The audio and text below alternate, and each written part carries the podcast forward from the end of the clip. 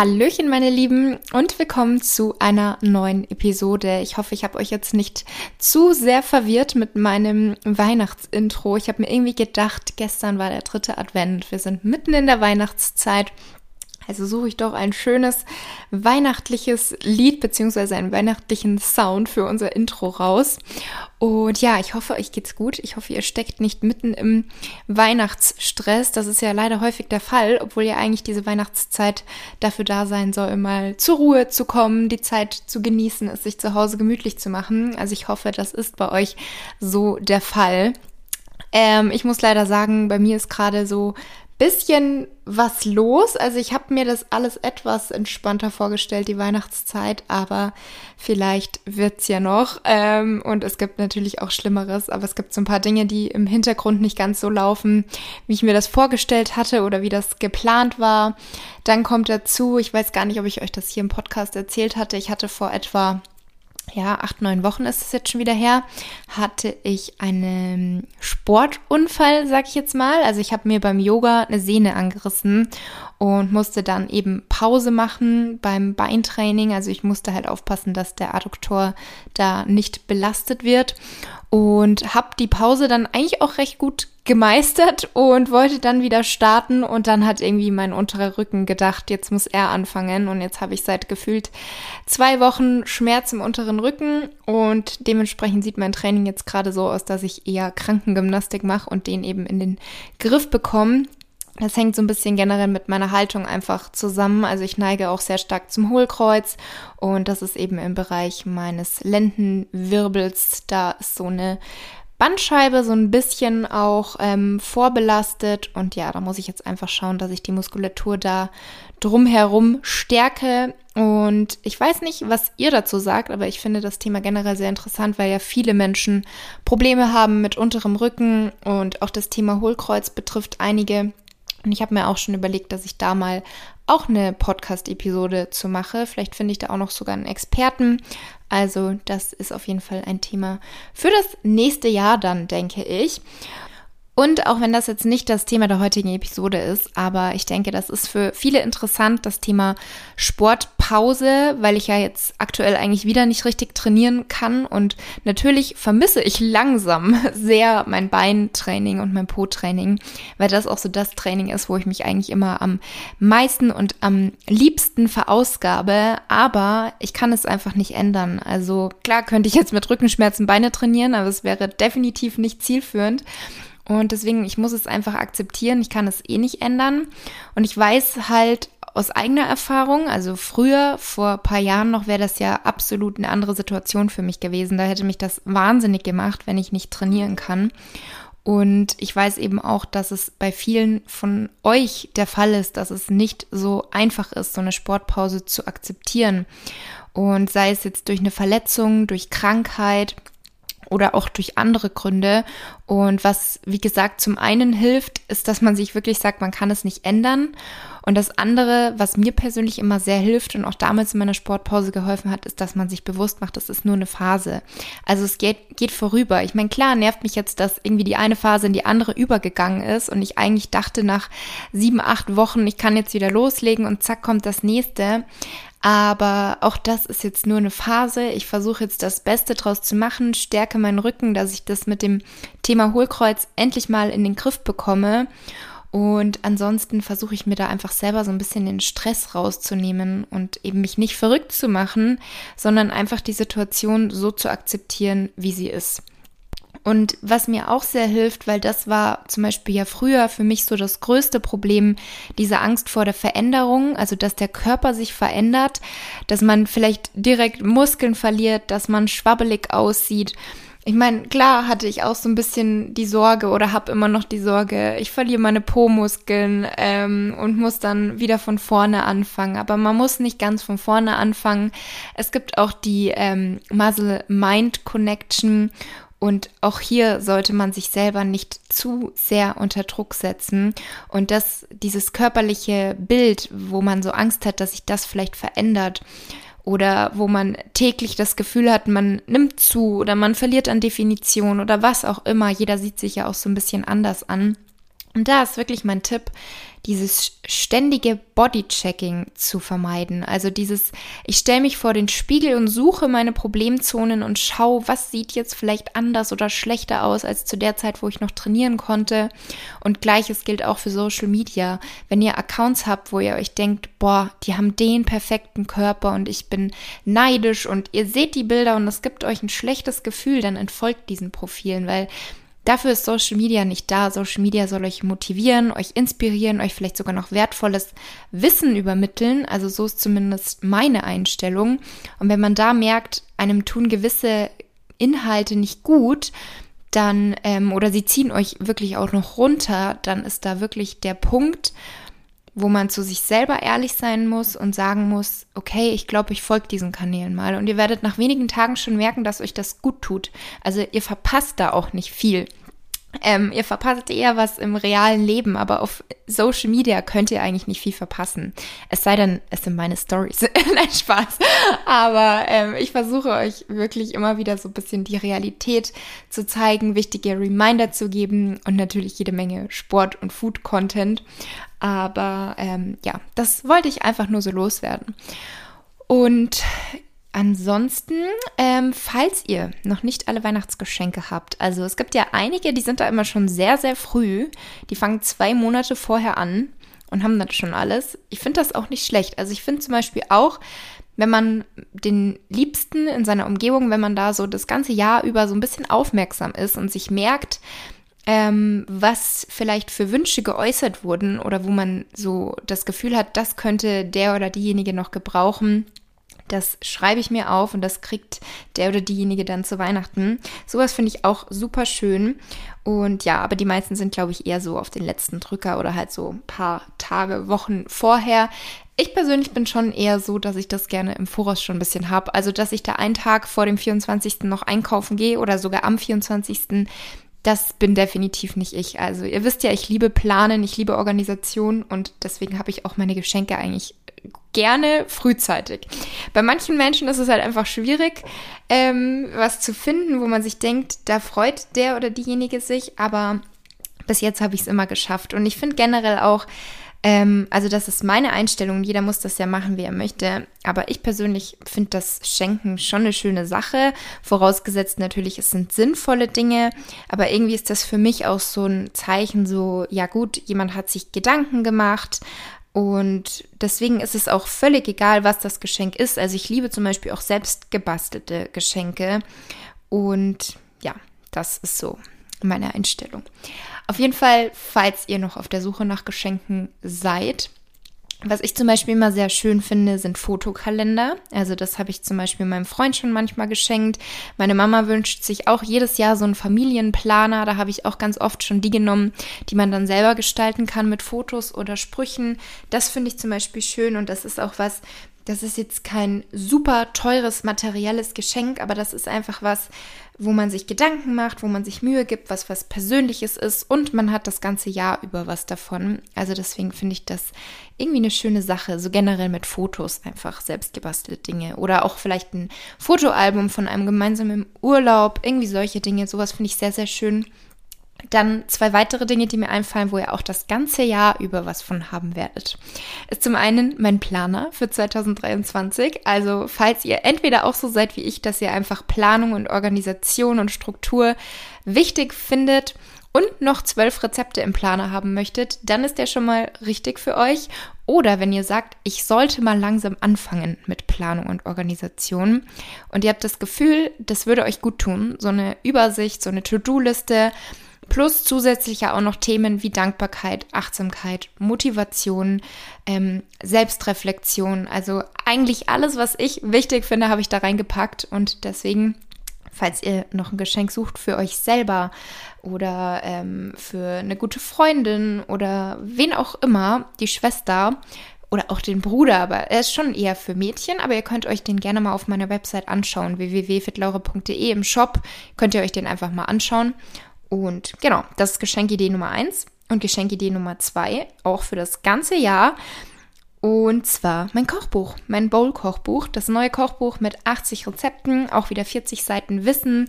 Und da geht es eben rund um Bowls, süße Bowls und herzhafte Bowls.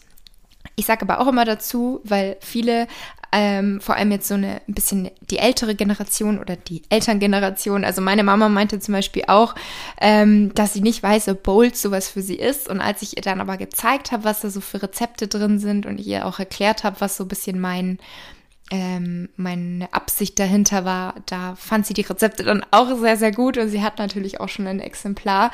Aber ich habe zum Beispiel natürlich so klassische Bowls, so Buddha Bowl, bunte Bowl mit vielen verschiedenen Gemüsesorten, Proteinquelle, Fettquelle, also diese klassischen Bowls, wie man sie kennt, wo das Auge auch wirklich mit ist. Und es ist ja auch ein Bowl-Baukasten drin, also wo ihr wirklich auch selber einfach lernen könnt, euch eine Bowl zuzubereiten, ohne dass ihr immer ein Rezept braucht. Und es sind aber eben auch Bowls drin, wie zum Beispiel eine Schupfnudel-Bowl, eine Kaiserschmarrn-Bowl, eine Pasta-Bowl ähm, oder so eine ähm, gebackene Kartoffelkuchen-Bowl. Solche Dinge sind auch drin. Und alles heißt aber eben einfach Bowl, weil ich Bowls liebe. Also alle Gerichte lassen sich aus einer Schüssel essen. Und genau, das ist ein weiteres, ähm, eine weitere Geschenkidee, womit ihr mich natürlich auch unterstützen könnt.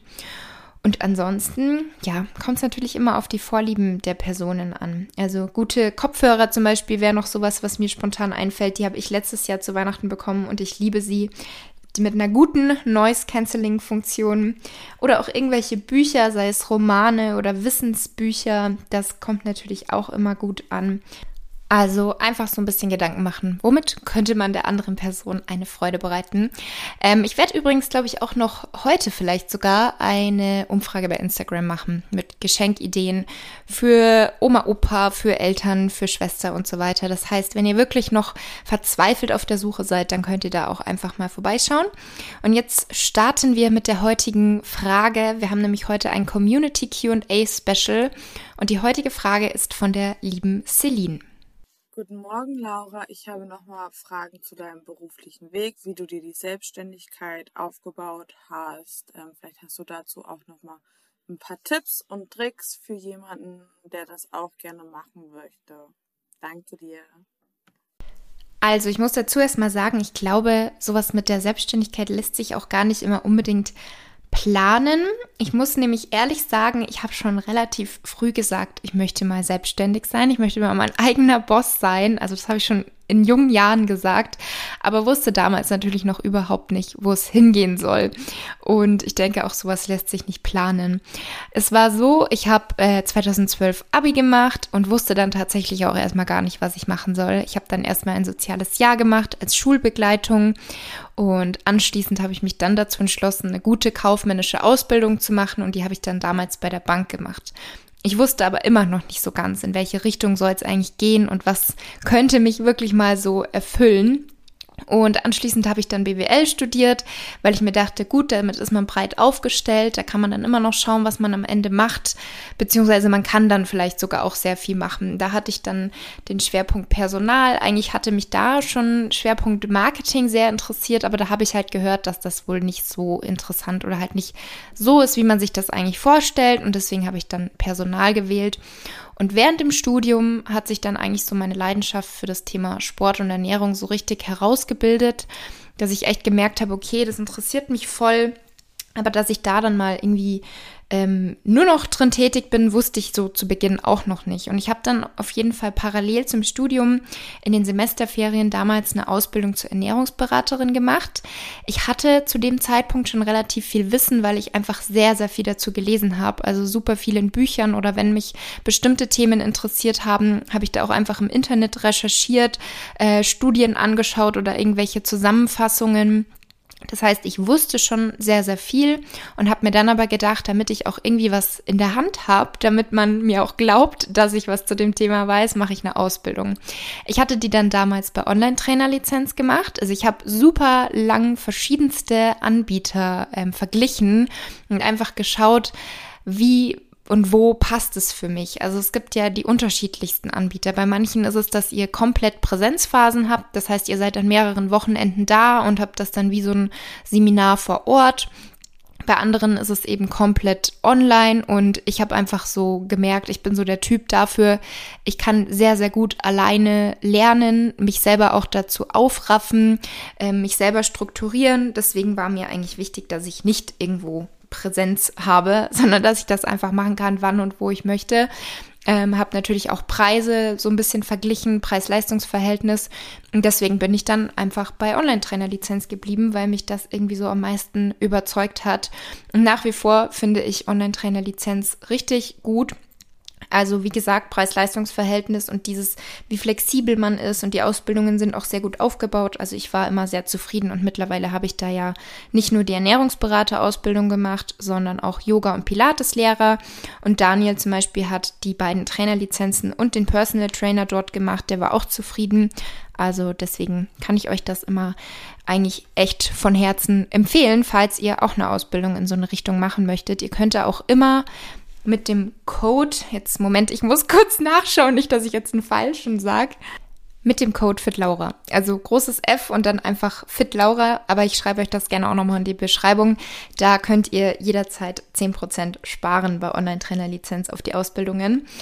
Und ähm, falls euch die interessieren, ihr findet da auch immer alle Infos eigentlich zum Ablauf, zu den Inhalten, wenn ihr einfach mal auf der Seite die entsprechende Ausbildung anschaut.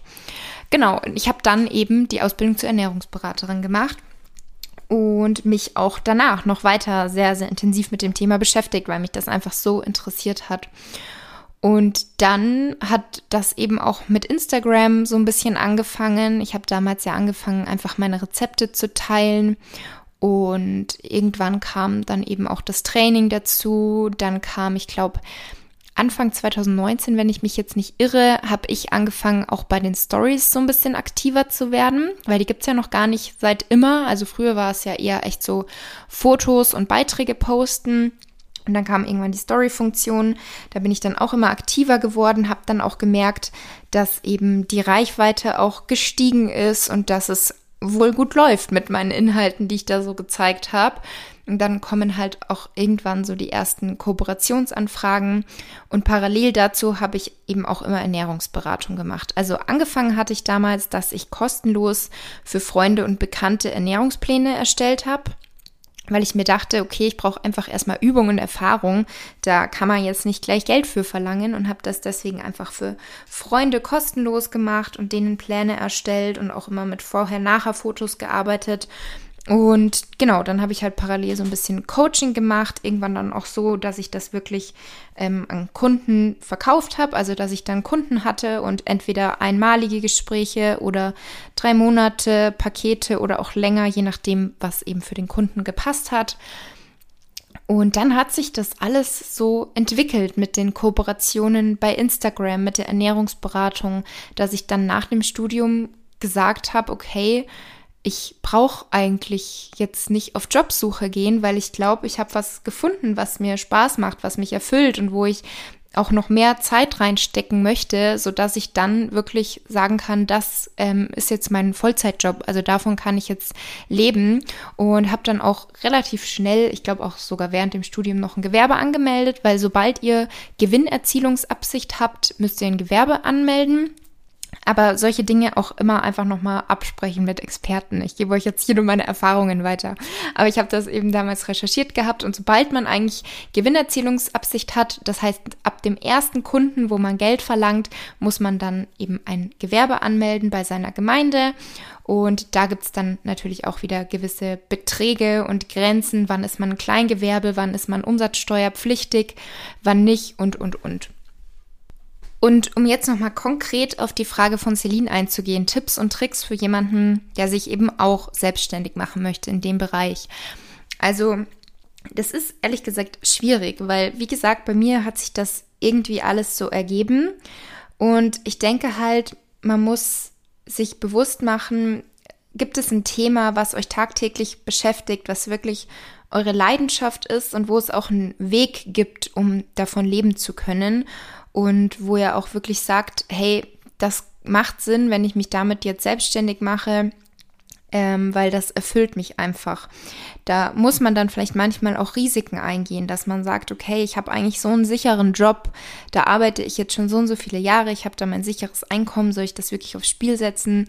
Wenn ihr euch aber täglich Gedanken macht, ähm, ja, und daran zweifelt und immer wieder zurückkommt zu diesem Thema, was eure Passion ist und wo ihr überlegt, euch vielleicht selbstständig zu machen, irgendwann muss man dieses Risiko vielleicht eingehen, weil sonst könnt ihr nie erfahren, ob es das ist, was es vielleicht sein könnte. Also ihr versteht, was ich meine, denke ich. Man muss irgendwann ein gewisses Risiko eingehen. Und man muss aber natürlich auch immer schauen, ähm, ist es vielleicht nur ein Hobby oder macht es Sinn, dass ich das nebenbei mache? Klappt das zeitlich? Oder kann ich da wirklich sagen, ich mache das Vollzeit und möchte mich damit selbstständig machen? Und wenn jetzt jemand, so wie ich früher, in der Situation ist, dass ihr gerade den Schulabschluss gemacht habt oder ihr habt vielleicht irgendwas studiert oder eine Ausbildung gemacht, aber ihr seid euch irgendwie relativ sicher, dass ihr das nicht weitermachen möchtet oder ihr seid euch unsicher, ob das wirklich das Richtige ist. Und ihr merkt einfach auch, das Thema Sport oder Ernährung ist eigentlich so eure Leidenschaft und da könntet ihr euch vorstellen, das wirklich auch euer Leben lang zu machen und euch da irgendwie selber was aufzubauen. Ganz wichtig ist, denke ich, dass man trotzdem auch gewisse Erfahrungen sammelt, ähm, wo auch immer es möglich ist, also sich direkt selbstständig zu machen, nachdem man zum Beispiel eine Ausbildung als Ernährungsberater gemacht hat, aber man hat noch nicht wirklich viel Erfahrung.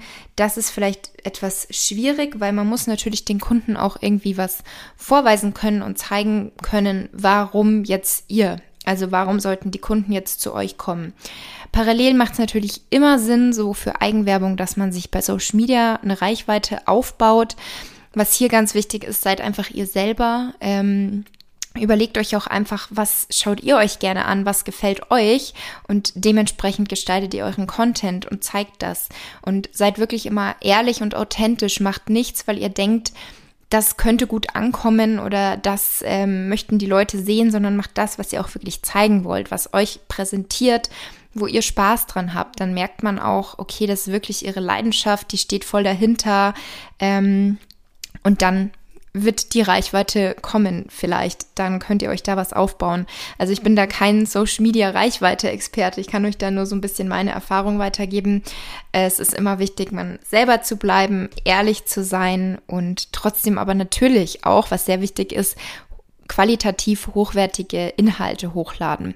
Also das macht schon auch was aus, dass ihr schöne Videos macht, dass ihr schöne ansprechende Fotos macht.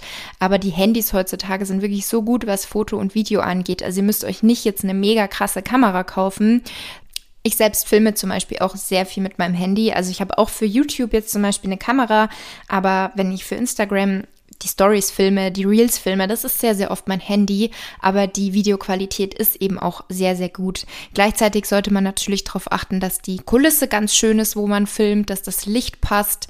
Genau, also das sind so kleine Tipps am Rande, was die Content-Gestaltung angeht.